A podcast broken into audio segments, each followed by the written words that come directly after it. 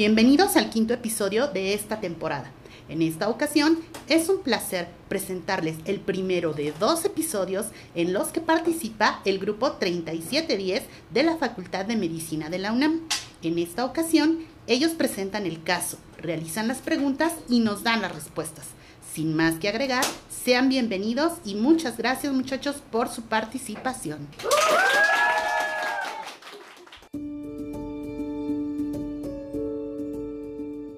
El caso de esta semana se trata de Socorro. Se trata de Socorro. Tiene 68 años, vendía pollos a la leña y estuvo expuesta a la leña por 6 horas al día. Niega tabaquismo, pero menciona convivencia con fumador, quien es su esposo. Se presentó a consulta por disnea de moderados esfuerzos acompañada de tos productiva, con esputo amarillo, abundante y espeso.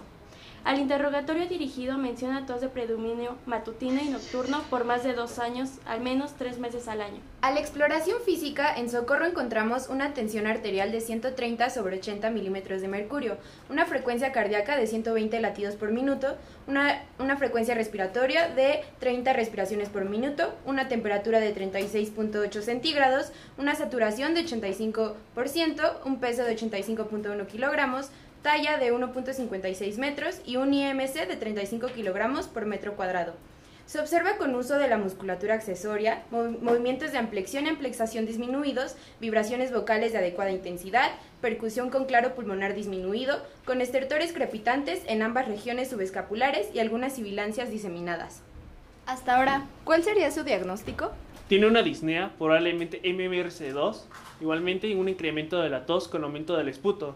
Esa tos por más de tres meses por dos años, por lo que se puede considerar una bronquitis crónica a un EPOC descompensado. Se decide su ingreso, hospitalización y los resultados del laboratorio muestran lo siguiente.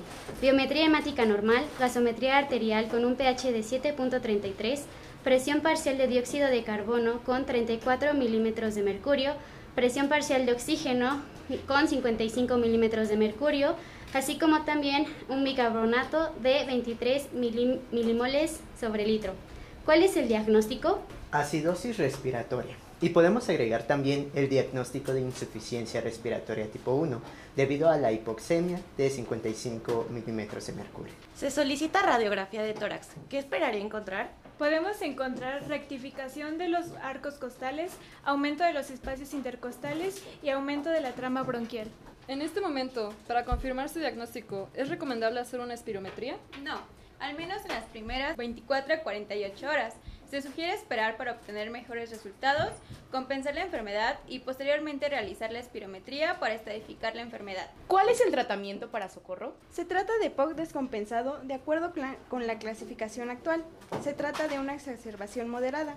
Una exacerbación de la EPOC se define como un evento caracterizado por disnea y otos y expectoración que empeoran durante menos de 14 días. Las exacerbaciones de la EPOC a menudo se asocian a un aumento de la inflamación local y sistémica causada por infección de las vías respiratorias, efectos del medio ambiente u otras condiciones que afecten a los pulmones. Una vez controlada la enfermedad, se solicita una espirometría, que reporta una relación de volumen expiratorio forzado en un segundo entre la capacidad vital forzada. Esta es de 0.65. Con lo anterior, ¿cómo se clasifica la enfermedad y cuál será el tratamiento? Se diagnostica como EPOC GOL 2. El tratamiento indicado, de acuerdo con la escala GOL AB, sería LAVA más LAMA, es decir, broncodilatadores de larga acción y antimuscarínicos de larga acción, salmeterol y tiotropio.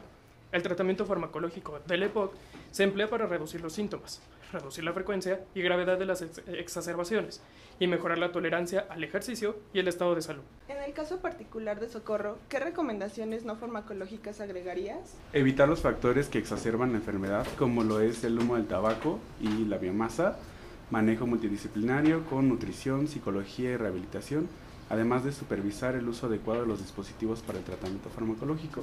Recordemos que hay diferentes dispositivos y no todos los pacientes pueden utilizar uno u otro. Educación para reconocer oportunamente datos de exacerbación de la enfermedad, incremento del trabajo respiratorio, cambios de la expectoración, aumento de la tos, vacunación antiinfluenza, antineumococo y contra COVID.